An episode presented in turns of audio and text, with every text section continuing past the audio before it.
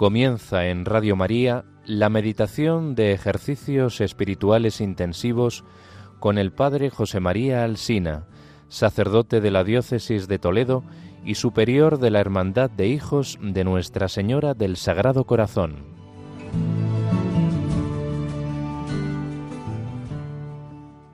Queridos amigos de Radio María, seguimos con nuestros ejercicios espirituales y vamos a acercarnos a una de las meditaciones más importantes, por no decir la más importante dentro del esquema de los ejercicios de San Ignacio, que se titula Las dos banderas. Como hemos dicho en repetidas ocasiones, los ejercicios son un método, un proceso en el que San Ignacio nos va dando unas claves para purificar nuestra alma, para ir enamorándonos del Señor y disponernos a elegir aquello que Dios quiere de cada uno de nosotros. Uno de los elementos fundamentales de toda la metodología ignaciana es el llamado discernimiento. La misma palabra discernimiento nos está hablando de distinción. En este caso, en la meditación de las dos banderas, San Ignacio nos va a dar las claves para distinguir la intervención de Dios en nuestra vida directa o a través de sus ángeles, o bien la intervención del enemigo, como dice él, el enemigo de la natura humana, el demonio que nos engaña y que nos quiere apartar con intención perversa de lo que Dios quiere de cada uno de nosotros. Vamos a pedir la ayuda divina, la ayuda del cielo, para que nos libre de las asechanzas del enemigo, para que nos dé luz para conocer los engaños de Satanás. Y lo hacemos invocando al arcángel San Miguel, él nos defiende del poder del enemigo porque Él es el que venció a Satanás, aquel que pronunció en el cielo, ¿quién como Dios? Arcángel San Miguel, defiéndenos en la batalla, sé nuestro amparo contra el poder y las asechanzas del demonio. Reprímalo Dios, pedimos suplicantes. Y tú, príncipe de la celestial milicia, lanza al infierno con el divino poder a Satanás y a todos los malignos espíritus que andan dispersos por el mundo para la perdición de las almas.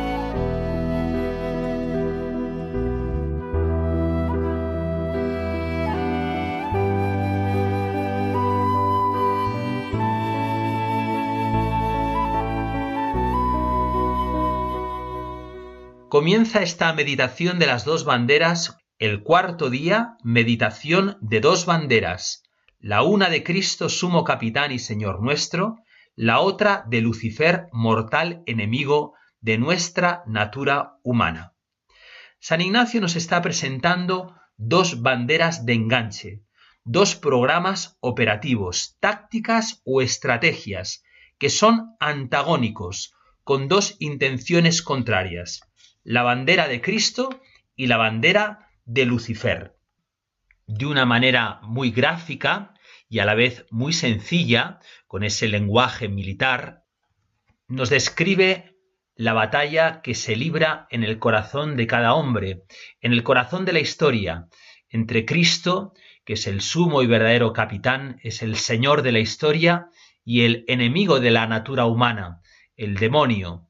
San Agustín Así describía esta batalla que se libra en la historia desde el esquema de dos ciudades, en su gran libro La ciudad de Dios. Dos amores fundaron dos ciudades, a saber, el amor propio hasta el desprecio de Dios, la terrena, y el amor de Dios hasta el desprecio de sí, la celestial.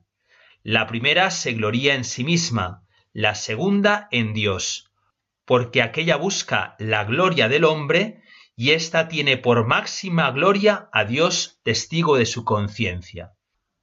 En su comentario al Salmo 61 nos ofrece esta clásica reflexión sobre las dos ciudades y los dos reyes, el uno legítimo y el otro usurpador y tiránico. Dice así, hay dos ciudades, dos pueblos y dos reyes. ¿Cuáles son estas dos ciudades? Babilonia y Jerusalén. El diablo gobierna en una, Cristo en la otra. Todos los que se gozan en las cosas temporales, todos los que buscan su propio interés, mas no el de Jesucristo, pertenecen a aquella ciudad que se llama místicamente Babilonia y que tiene por rey al diablo.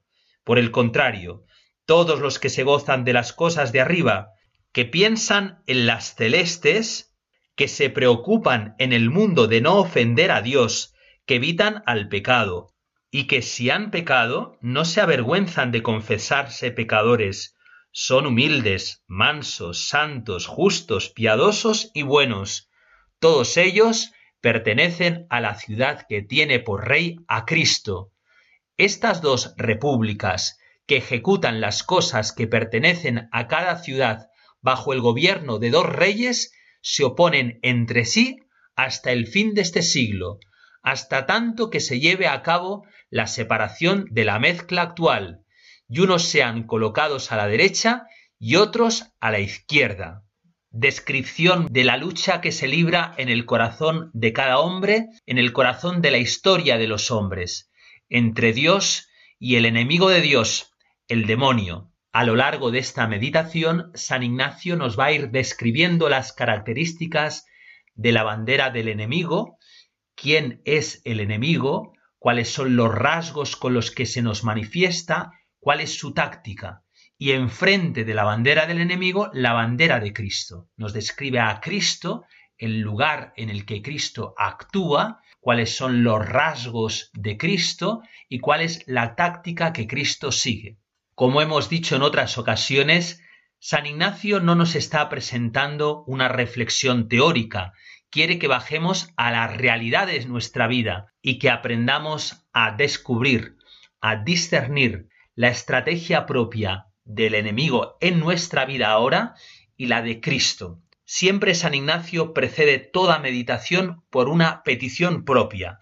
La petición propia de las dos banderas es doble. Por un lado, el conocimiento de los engaños del enemigo y la ayuda para guardarnos de ellos, y en segundo lugar, el conocimiento de la vida verdadera que nos muestra Jesucristo, el sumo y verdadero capitán, y la gracia para imitarla. Nos fijamos en primer lugar en la bandera de Lucifer. Pertenece a la revelación la existencia del demonio.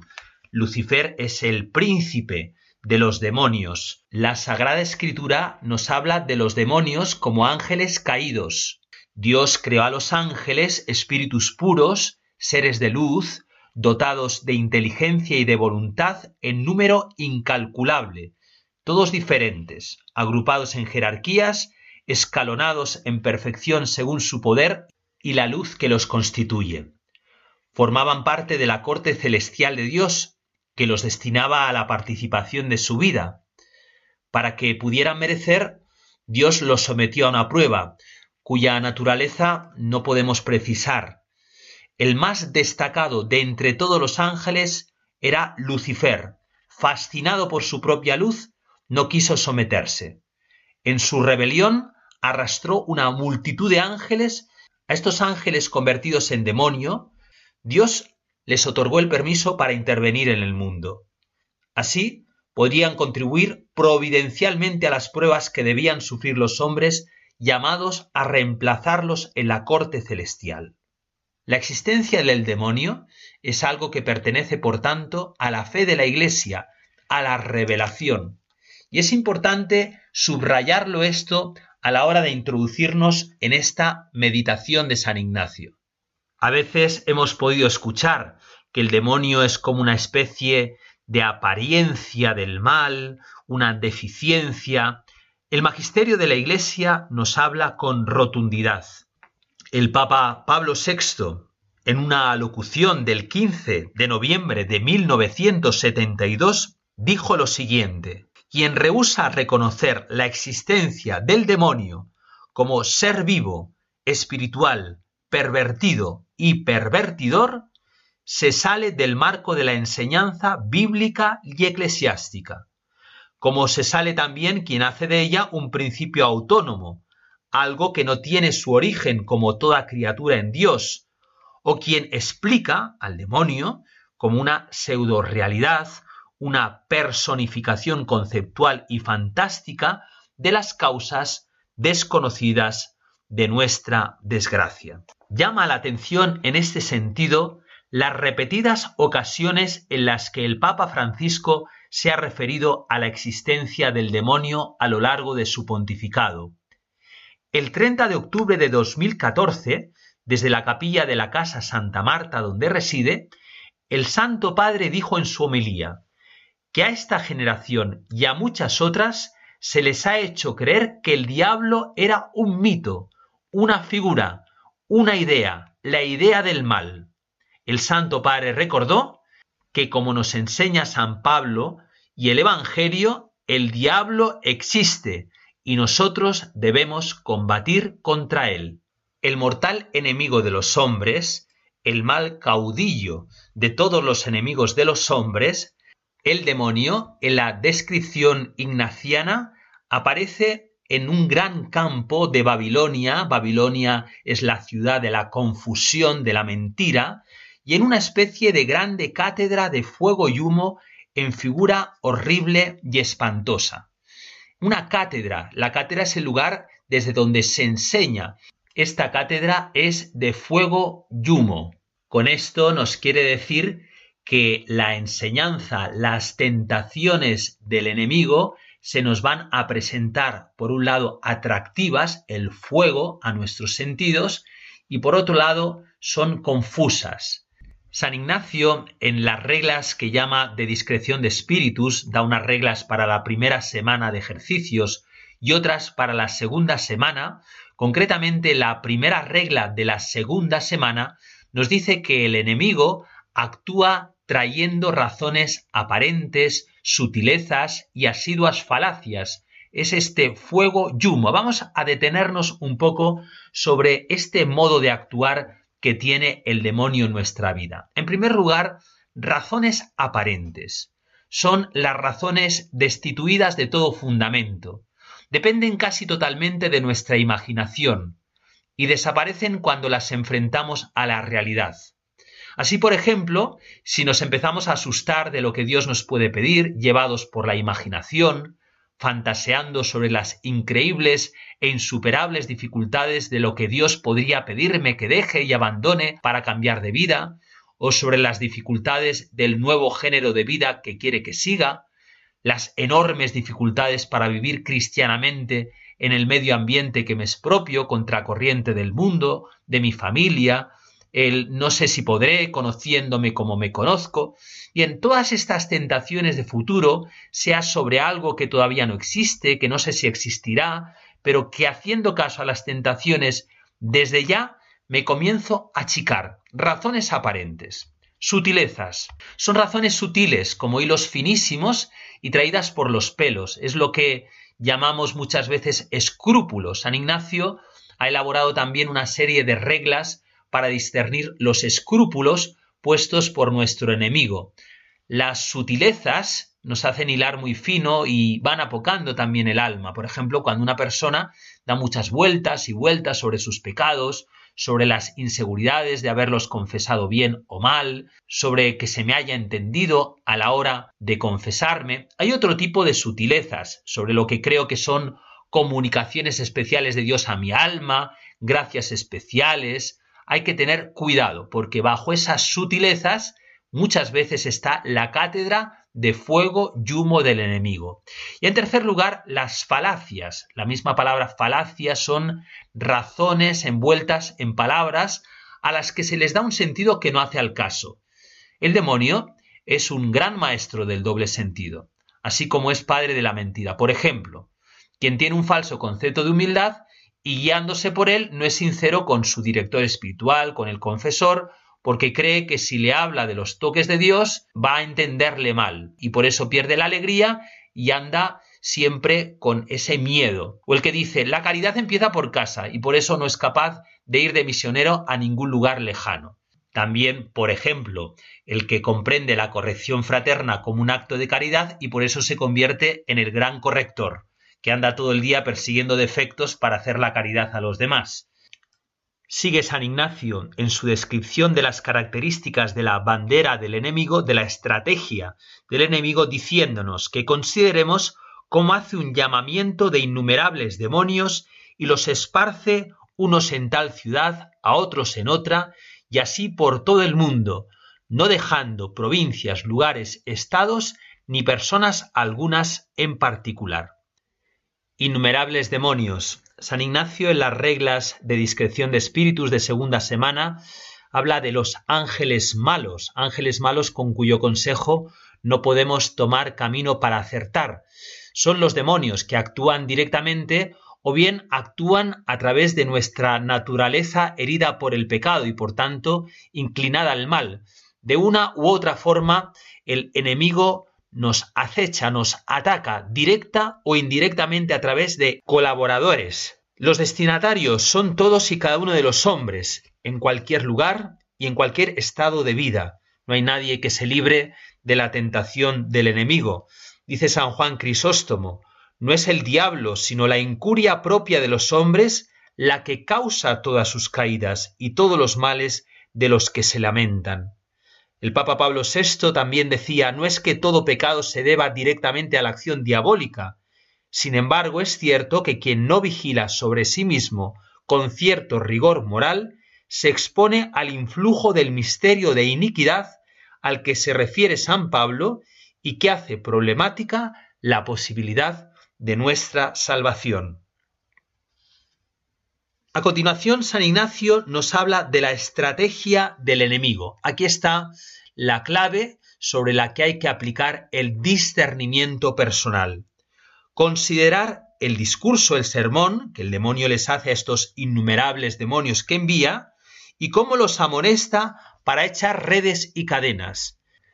De manera que, primero, deberán tentar de codicia de riquezas como suele ser comúnmente, para que más fácilmente vengan al vano honor mundano, y después a crecida soberbia, de manera que el primer escalón sea riquezas, el segundo honor y el tercero soberbia, y finaliza de estos tres a todos los demás vicios. Entramos más pormenorizadamente en cada una de estas tentaciones.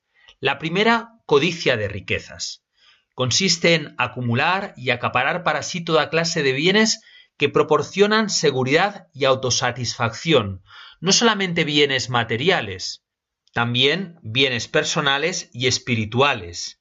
Es importante, como San Ignacio subraya en esas reglas de discreción de espíritus de segunda semana, que las tentaciones se van a presentar bajo apariencia de bien. El discernimiento es aquí más delicado y sutil porque la tentación se presenta disfrazada, disfrazada bajo la apariencia de algo bueno. San Ignacio en las reglas nos insiste que es propio del mal ángel, del demonio, entrar con la nuestra y salir con la suya. Es astuto y malintencionado. Se disfraza, como dice él, como ángel de luz inspira cosas buenas y termina arrastrándonos a sus propias intenciones. Puede traer pensamientos buenos y santos hasta hacerlos desviar a lo que él quiere. Importante, el demonio sabe esperar, sabe dar largos rodeos, consiente que las almas practiquen algunas buenas obras y aparenta al principio mucha devoción. Como cuando coloca en el alma de una buena mujer piadosos y fervorosos deseos de estarse largas horas ante el Santísimo y hasta casi la arrebata en éxtasis, hasta que consigue que esa mujer adquiera el hábito de rezar largas horas ante el sagrario y por otro lado su esposo descuidado y sus hijos que mientras tanto se mueran de hambre en casa. Otro ejemplo. La película Silencio de Scorsese. En esa película, el protagonista sufre esas tentaciones civilinas, si pisas el crucifijo, salvarás tu vida y la vida de muchos cristianos perseguidos que morirán si no lo haces. Salvar vidas es un bien. Evitar el sufrimiento del prójimo es un bien. Preservar tu propia vida es un bien. El problema es que la apostasía es un pecado grave. Pues bien, el supuesto silencio de Dios ante el martirio de los cristianos japoneses se rompe al final de la película con lo que San Ignacio llamaría una moción que recibe el padre Rodríguez, justo en el momento álgido de tener que optar entre el martirio y la apostasía. En esa moción, el jesuita siente que el Señor le dice lo siguiente, y se oye una voz en off que supuestamente es la del Señor. Adelante, vamos, no pasa nada, písame, entiendo tu dolor. Yo nací en este mundo para compartir el dolor de los hombres. Cargué con esta cruz por tu dolor. Tu vida ya está conmigo. Pisa. Y el padre Rodríguez pisa y apostata. Nos preguntamos, ¿es el buen espíritu quien le habla al jesuita o el mal espíritu? ¿Puede acaso Cristo pedir a un jesuita que apostate, que pise su cruz? El fin es bueno, salvar la vida, y salvar la vida de otros muchos cristianos perseguidos, pero el precio es la apostasía. Renunciar a Cristo, dejar de predicar la verdad. Pregunta, ¿el fin justifica los medios? ¿Puede justificar Dios el pecado tremendo de la apostasía? Es importante atender a esta sutilidad del enemigo. San Ignacio nos decía que actúa echando redes y cadenas. Se va presentando como algo que nos envuelve al principio. Redes es algo sutil y cadenas. Llega un momento que ya no podemos reaccionar. Hemos quedado seducidos por el mal que se nos ha presentado bajo apariencia de bien y el problema está que es muy difícil que abramos los ojos ante cualquier advertencia de una persona prudente que nos quiere hacer caer en la cuenta de que nos hemos equivocado. Hay que tener, por tanto, atención a todo lo estimable humanamente, la simpatía, las cualidades intelectuales, los títulos, la salud, la buena presencia, la fama, las amistades. En principio, todo es bueno y necesario, pero cuidado, que podemos acabar atándonos a esas realidades y poniéndolas como fines y seguridades que satisfacen el amor propio. La codicia de riquezas conduce al vano honor del mundo. Es todo lo que significa aparecer, figurar, sobresalir ante los demás, ser reconocido y honrado por las posesiones reales o imaginarias. Sabemos en la experiencia de la vida que las riquezas siempre van acompañadas de búsqueda de honores, o mejor dicho, para tener honores tenemos muchas veces riquezas. Escribe Santa Teresa sabiamente sobre esto. Tengo para mí que honras y dineros casi siempre andan juntos, y quien quiere honras no aborrece dineros, y que quien los aborrece, que se le da poco de honra. Entiéndase bien esto, que me parece que esto de honra trae consigo algún interés de rentas u dineros, porque por maravilla hay honrado en el mundo si es pobre. Antes, aunque lo sea en sí, le tienen en poco. Y de ahí a la crecida soberbia. La soberbia es el amor desordenado a la propia excelencia. Hay grados de soberbia. Hay personas que a veces se confiesan de soberbia y hay que educarles y decirles que la soberbia máxima es odiar a Dios. Pero sí que es cierto que la soberbia puede ir creciendo hasta llegar a ese punto. Una de las manifestaciones de esa soberbia es ser insumisos a la autoridad, el apego al juicio propio, que es el hijo predilecto del amor propio, la cabezonería, el dar nuestra opinión, el buscar ser dispensados de obligaciones comunes. El padre Calveras, un experto en los ejercicios de San Ignacio, hablaba sobre esta soberbia espiritual de esta manera tan fina, tan sutil. El engreimiento de sí mismo, la secreta soberbia, se alimenta de la misma paz de la conciencia y de los favores recibidos de Dios. Nos vamos creyendo seguros, espirituales, suficientes, y nos sustraemos a las observancias menudas, a la dirección espiritual y a la obediencia. Solo las caídas pueden abrirnos los ojos. El conocimiento de nuestra impotencia se oscurece cuando no palpamos sus efectos. Las luces, consolaciones, se confunden con el propio aprovechamiento espiritual. El vivir lejos de pecado mortal y con una vida ordenada de piedad nos lleva a creernos arraigados establemente en la gracia. No necesitados ya de tanta vigilancia como al principio, el éxito en nuestras empresas nos conduce a tenernos por entendidos, a hacer nuestro caso de nuestro parecer, a creer que no necesitamos consultar ni ser enseñados, etc. Consideramos como propio y no debido a Dios lo bueno que tenemos, con lo que nos creemos con derechos sobre los demás, exigimos atenciones y que hagan caso de nuestro parecer. Todo esto nos hace pedir luz al Señor para no ser engañados, porque de la soberbia, dice San Ignacio, se lleva a los demás vicios. Por eso decía un santo padre, un carro de virtudes llevado por la soberbia lleva al infierno, un carro de defectos llevado por la humildad lleva al cielo. Se trata de que hagamos examen, de cómo muchas veces el enemigo nos tienta para ponernos bajo su bandera, cómo me vienen a mí esas tentaciones de codicia, en qué soy codicioso, dónde está para mí ese vano honor mundano.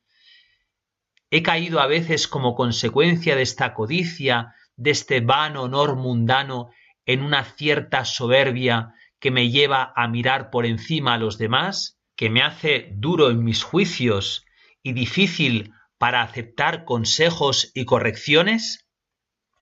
Después de haber considerado las características de la bandera del enemigo, vamos ahora con San Ignacio a acercarnos a la bandera de Cristo. Como decíamos al comenzar la meditación, San Ignacio se dirige a nosotros en un lenguaje militar. Este lenguaje es un lenguaje gráfico, es un lenguaje metodológico, pero tenemos que ir al corazón, al alma de este mensaje. Se nos está hablando del camino de Cristo, del camino, por el contrario, que nos ofrece el enemigo. Son las tentaciones del enemigo y las mociones, acciones de Dios y de sus ángeles en nuestra alma para podernos conducir por el camino del Evangelio, por el camino del cielo. San Ignacio nos hace una descripción minuciosa de las características de una y de otra bandera para que procedamos al discernimiento, a la distinción en nuestra vida de aquello que viene de Dios, de Cristo y aquello que viene del diablo, del enemigo, para que podamos elegir bien. Siempre la perspectiva de los ejercicios son la elección y no olvidemos que lo que condiciona las elecciones son nuestras afecciones desordenadas, las inclinaciones de nuestra voluntad que muchas veces están condicionadas por los criterios que tenemos. Aquí San Ignacio, en la meditación de las dos banderas, nos está hablando especialmente de los criterios. Si nos ponemos en verdad en la oración, caeremos en la cuenta que muchas veces esos criterios están deformados, están influidos por la mentalidad del mundo, nos dejamos influir por esa mentalidad que nos presenta como bueno lo que nos aparta de Cristo y como malo aquello que nos conduce a Cristo. Tenemos criterios que son muchas veces mundanos. Por eso San Ignacio va al Evangelio y quiere que contrastemos los criterios evangélicos con los criterios personales que tenemos cada uno para que purificados y ordenados podamos elegir bien. Siguiendo a San Ignacio nos acercamos ahora a la bandera de Cristo. En primer lugar, San Ignacio nos dice que Cristo nuestro Señor está en un gran campo de aquella región de Jerusalén, en un lugar humilde, hermoso y gracioso. Es importante el contraste entre la descripción que se nos hacía del enemigo de Lucifer y del lugar en el que se encontraba. Recordemos una cátedra de fuego y humo, con figura horrible y espantosa. Cristo nuestro Señor está en la región de Jerusalén, en un lugar humilde, hermoso y gracioso. Hemos de ponernos ante Cristo tal como se nos presenta en el Evangelio. Jesús es el buen pastor que conoce a sus ovejas, que da la vida por sus ovejas. Jesucristo es aquel que se describe a sí mismo como manso y humilde de corazón. Por eso lo hemos de contemplar en el monte de las bienaventuranzas, rodeado de los pobres, de los pequeños, de los humildes, a los que atrae con su bondad, con su misericordia, con su palabra verdadera. El Cristo que nos presenta San Ignacio es el mismo que se encuentra en los brazos de María. ¿Acaso hay lugar más humilde, hermoso y gracioso que los brazos de su madre? El Cristo que nos presenta San Ignacio es el Cristo del sagrario. ¿Acaso mayor humildad de la de un Dios que se esconde bajo la apariencia del pan en el silencio de un sagrario? El Cristo que nos presenta San Ignacio es el Cristo de corazón abierto en la cruz. ¿Acaso hay mayor humildad que la de nuestro Señor abriendo sus brazos y su corazón de par en par para que podamos entrar en el misterio de su amor y de su redención? Hagamos unos instantes de silencio para contemplarlo y entrar en las consideraciones siguientes que nos ofrece San Ignacio.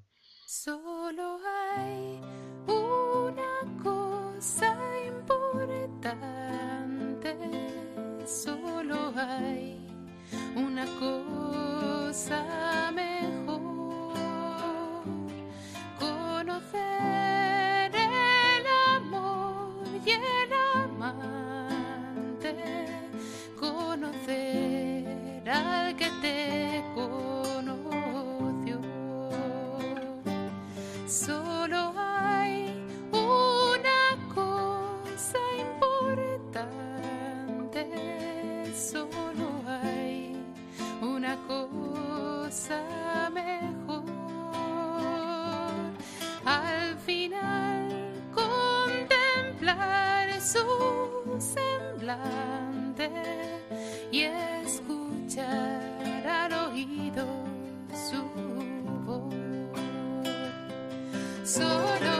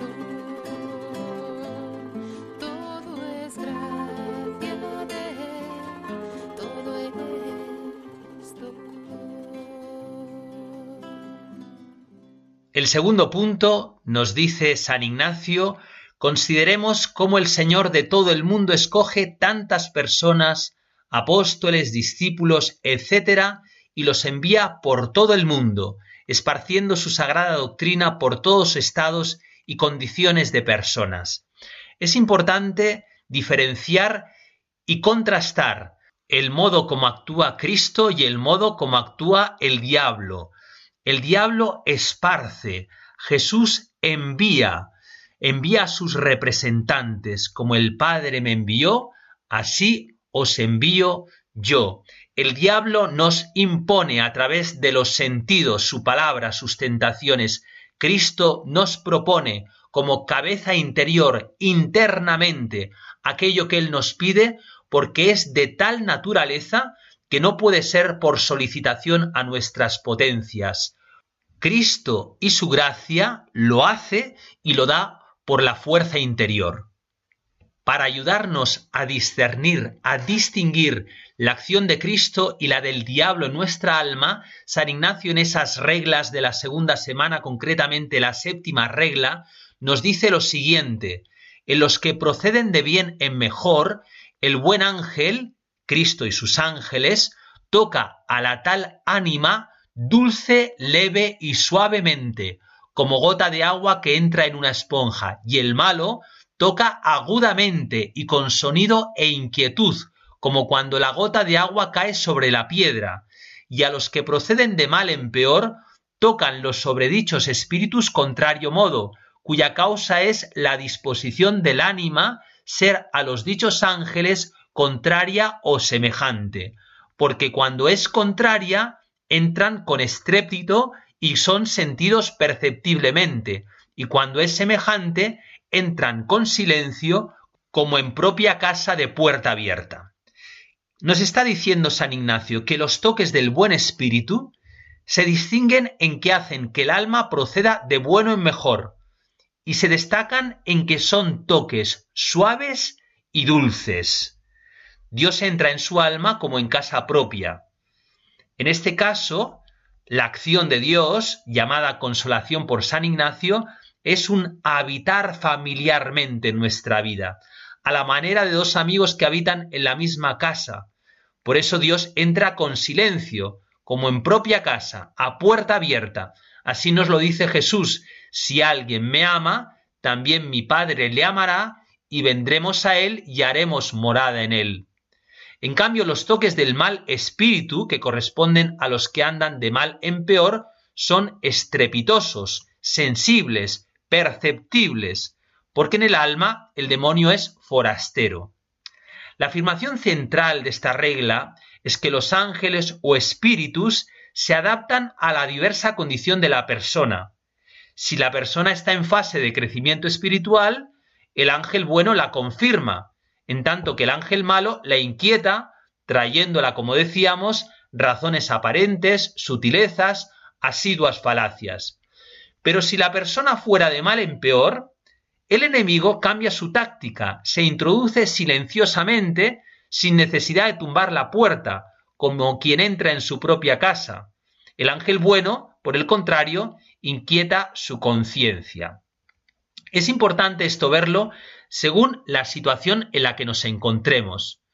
Cuando alguien está viviendo una vida espiritual seria, el ángel bueno entra con suavidad, porque ese es el modo propio de entrar Cristo.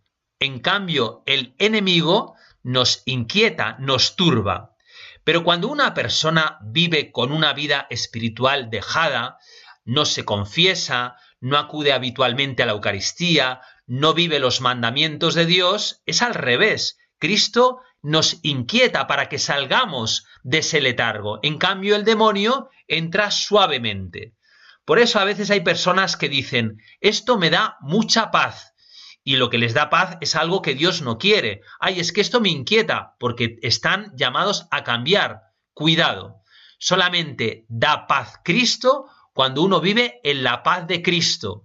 Cristo, en cambio, cuando uno no vive en su gracia, en su amor, en su paz, nos inquieta para conducirnos, eso sí, como fruto de una conversión a esa paz que Él nos trae. La paz os dejo, mi paz os doy, no se turbe vuestro corazón. El tercer punto, San Ignacio nos invita a considerar la estrategia propia de Cristo. Cristo envía a sus siervos, a sus amigos, encomendándoles que a todos quieran ayudar. Cristo nos ayuda, el demonio nos impone sus criterios. ¿A qué quiere ayudarnos Cristo a través de sus mensajeros, de sus ángeles, de sus ministros, de tantos que nos hacen presente con su palabra y con sus obras el Evangelio Salvador? En primer lugar, quiere ayudarnos a traernos en suma pobreza espiritual. Frente a la codicia de riquezas del diablo, Cristo nos lleva a pobreza. En primer lugar, espiritual, y dice San Ignacio, y si su divina majestad fuera servida y los quisiera elegir no menos a la pobreza actual.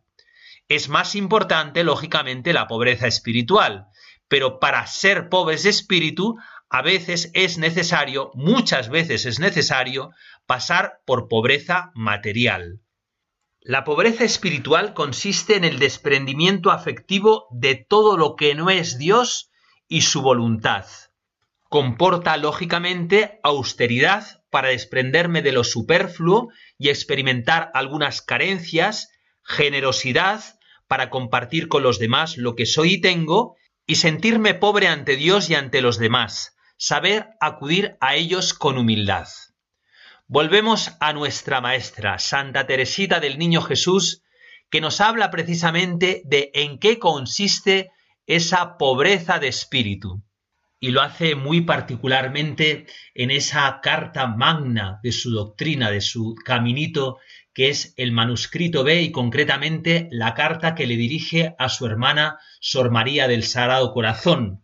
Teresita, conocemos todos aquel pasaje, está buscando su lugar en la iglesia, cuál es su vocación. En ninguna de ellas acaba de encontrarse del todo determinada.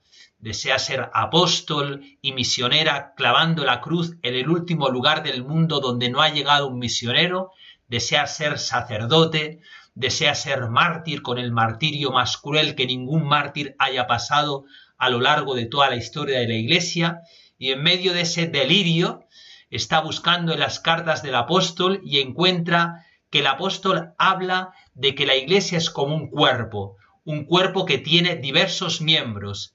Ella encuentra su lugar, su lugar es en el miembro más noble de ese cuerpo, que es el corazón. Allí ha encontrado su lugar exclama, en el corazón de mi madre la iglesia, yo seré el amor. Mi vocación es el amor. Cuando su hermana Sor María del Sagrado Corazón lee esta carta delirante, se queda toda confundida y siente que está muy lejos del camino que ofrece Teresita. Le escribe manifestándole su inquietud y su perplejidad. A esta carta Teresita responde lo siguiente. ¿Cómo puedes tú preguntarme si puedes tú amar a Dios como le amo yo? Si hubieses entendido la historia de mi pajarillo, no me harías esa pregunta. Mis deseos de martirio no son nada, no son ellos los que me dan la confianza ilimitada que siento en mi corazón. A decir verdad, son las riquezas espirituales las que hacen injusto al hombre cuando se apoya en ellas con complacencia creyendo que son algo grande. Esos deseos son un consuelo que Jesús concede a veces a las almas débiles como la mía, pero cuando no da este consuelo es una gracia privilegiada. Y sigue más adelante. Comprende que para amar a Jesús, para ser su víctima de amor, cuanto más débil se es, sin deseos ni virtudes, más cerca se está de las operaciones de este amor consumidor y transformante. Es necesario aceptar ser siempre pobres y sin fuerzas, y eso es precisamente lo difícil, pues al verdadero pobre de espíritu, ¿quién lo encontrará? Hay que buscarle muy lejos, dijo el salmista. No dijo que hay que buscarle entre las almas grandes, sino muy lejos, es decir, en la bajeza, en la nada. Mantengámonos, pues, muy lejos de todo lo que brilla, Amemos nuestra pequeñez, deseemos no sentir nada, entonces seremos pobres de espíritu y Jesús irá a buscarnos por lejos que nos encontremos y nos transformará en llamas de amor. Santa Teresita está corrigiendo, está enseñando a su hermana. Para Sor María del Sagrado Corazón, lo grande del camino de Teresita eran sus grandes deseos y no le había entendido. Para Teresita lo grande es lo pequeño, con toda delicadeza, pero también con toda verdad, Santa Teresita le dice, hermanita querida, si no me comprendes es que eres un alma demasiado grande. Anteriormente había concluido, lo que le agrada a Dios en mi pequeña alma es que ame mi pequeñez y mi pobreza y la confianza que tengo en su misericordia. Esto le lleva a decirle, ay, cómo quisiera hacerte comprender lo que yo siento, la confianza, y nada más que la confianza puede conducirnos al amor. En esto consiste la pobreza espiritual de la que nos habla San Ignacio, en amar nuestra pequeñez y como consecuencia de ese amor a nuestra pobreza, confiar absolutamente en Dios. Pidámosle al Señor y a Teresita el don de la pobreza de espíritu.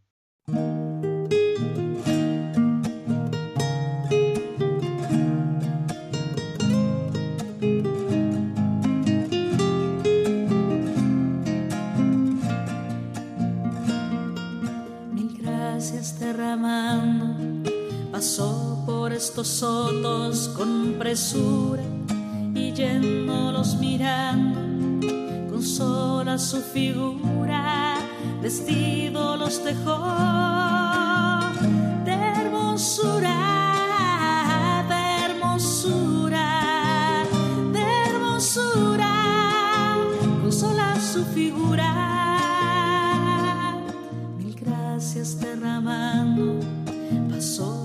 estos otros con presura y yéndolos mirando con sola su figura, vestido los dejó de hermosura.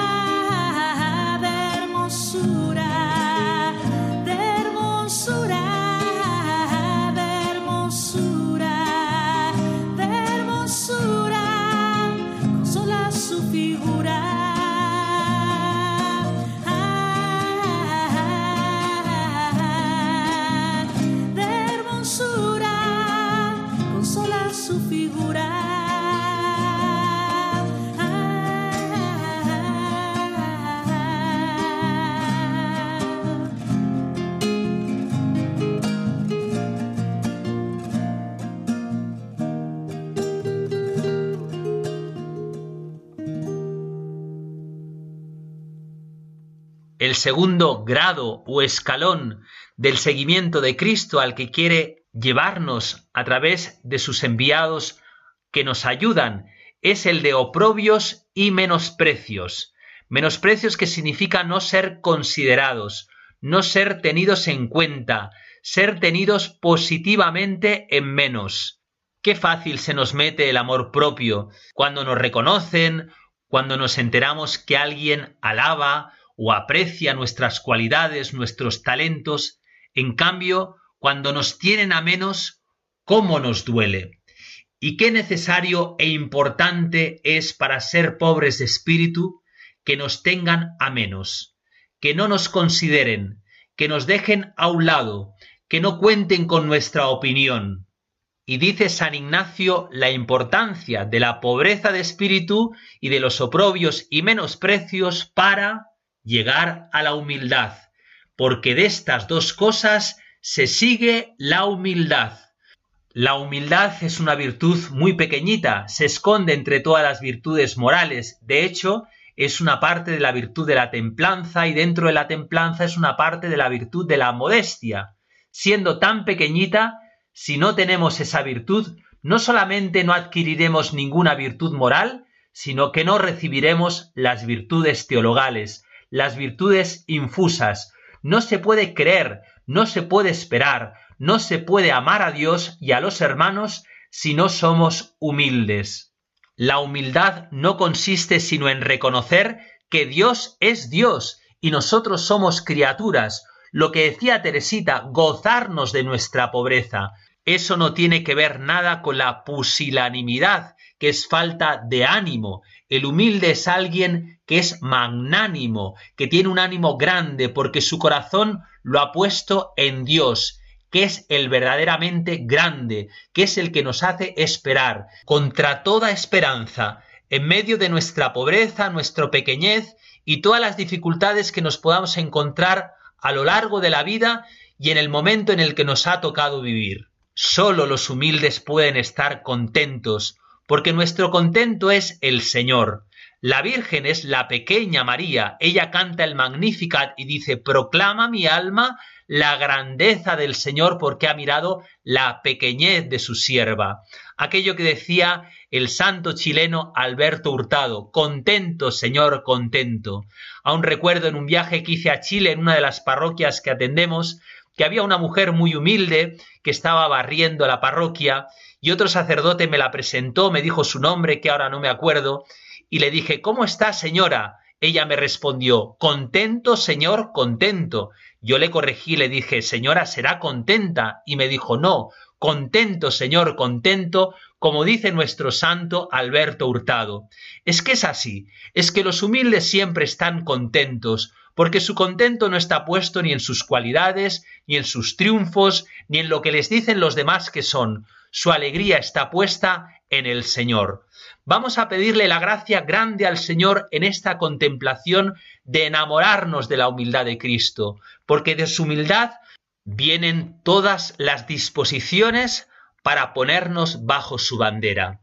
Ya adivinamos aquí que la bandera de Cristo, su estandarte es la cruz.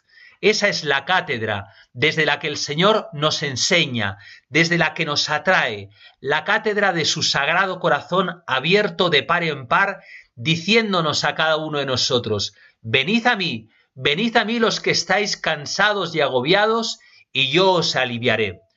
Por eso San Ignacio atrevidamente a los que llegan a este punto, a situarse bajo la bandera de Cristo, para que permanezcan y no se salgan de ahí, bajo su cruz, les invita a pedir contra la carne, los que más se querrán afectar y señalar en todo servicio de su Rey eterno y universal, ofrecerán no sólo sus personas al trabajo, mas haciendo contra su propia sensualidad y contra su amor carnal y mundano, oblaciones de mayor estima y mayor momento. Es el amor el que nos lleva a pedir más, sí, también a veces humillaciones, desprecios, injurias, si es para poder estar cerca de Jesús, si es para que no nos alejemos de Él, si es para vivir en verdad el Evangelio, vengan para cada uno de nosotros esas pruebas.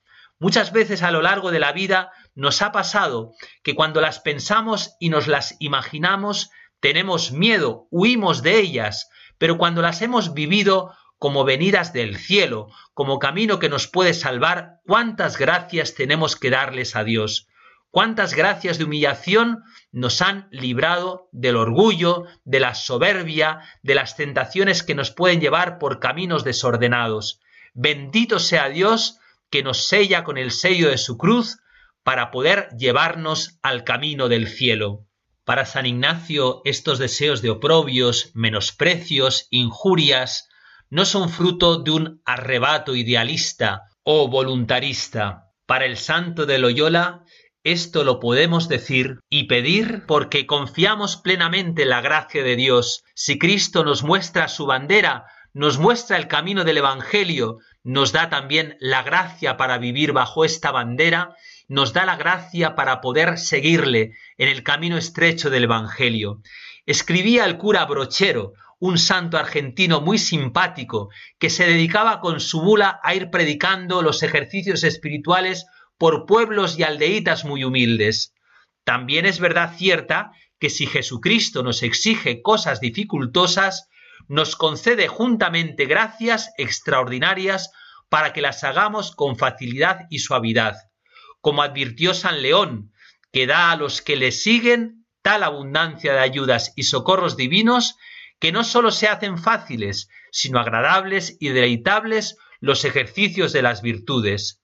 Convida el Salvador al desprecio de las riquezas y amor a la pobreza, pero al mismo tiempo reparte tal gracia para sufrir la falta de los bienes humanos, que San Luis, rey de Nápoles, después de hecho pobre religioso franciscano, solía decir que le era mucho más sabroso un mendrugo de pan recogido de limosna que las delicias de la mesa real que había despreciado exhorta la pureza y castidad, pero conforta la flaqueza de la carne con socorros tan eficaces que San Agustín, después de haber experimentado tantos deleites carnales, sentía mayor gusto en vivir privado de ellos que cuando soltaba las riendas al apetito. Persuade a huir las honras y tener afecto a la humildad, pero alienta a los corazones débiles con tanta eficacia que Santa Isabel, reina de Hungría, tenía por mayor gloria ser ultrajada que cuando antes era honrada y venerada en el trono. Quiere el divino capitán que todos con sudores y trabajos apostólicos llevemos almas a sus banderas, pero endulza de tal modo estos trabajos y fatigas que San Francisco Javier en lo más penoso del difícil apostolado se vio obligado a exclamar Basta, Señor, satis, satis, domine, no más gusto, mi Dios, que mi corazón no es capaz de tantas delicias del cielo.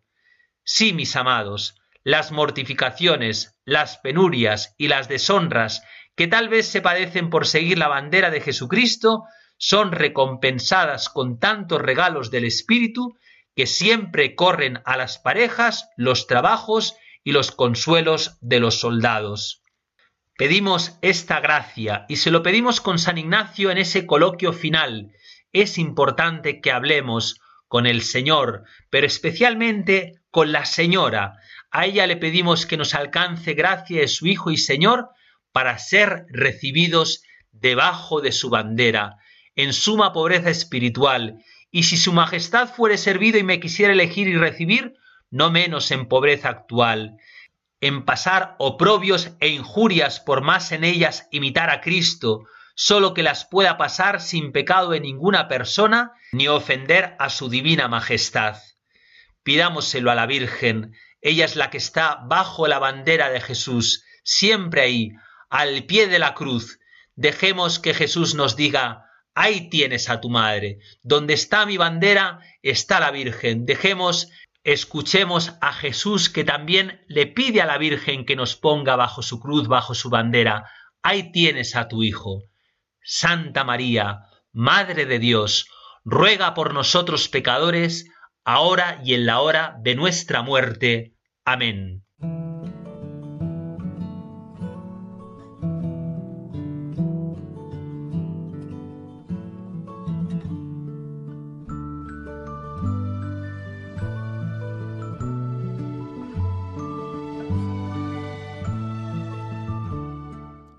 Así finaliza la meditación de ejercicios espirituales intensivos impartidos por el Padre José María Alsina, sacerdote de la Diócesis de Toledo y superior de la Hermandad de Hijos de Nuestra Señora del Sagrado Corazón. Pueden volver a escuchar esta meditación en el podcast de la página web de Radio María o pedir la grabación de los ejercicios en el 91 822 8010.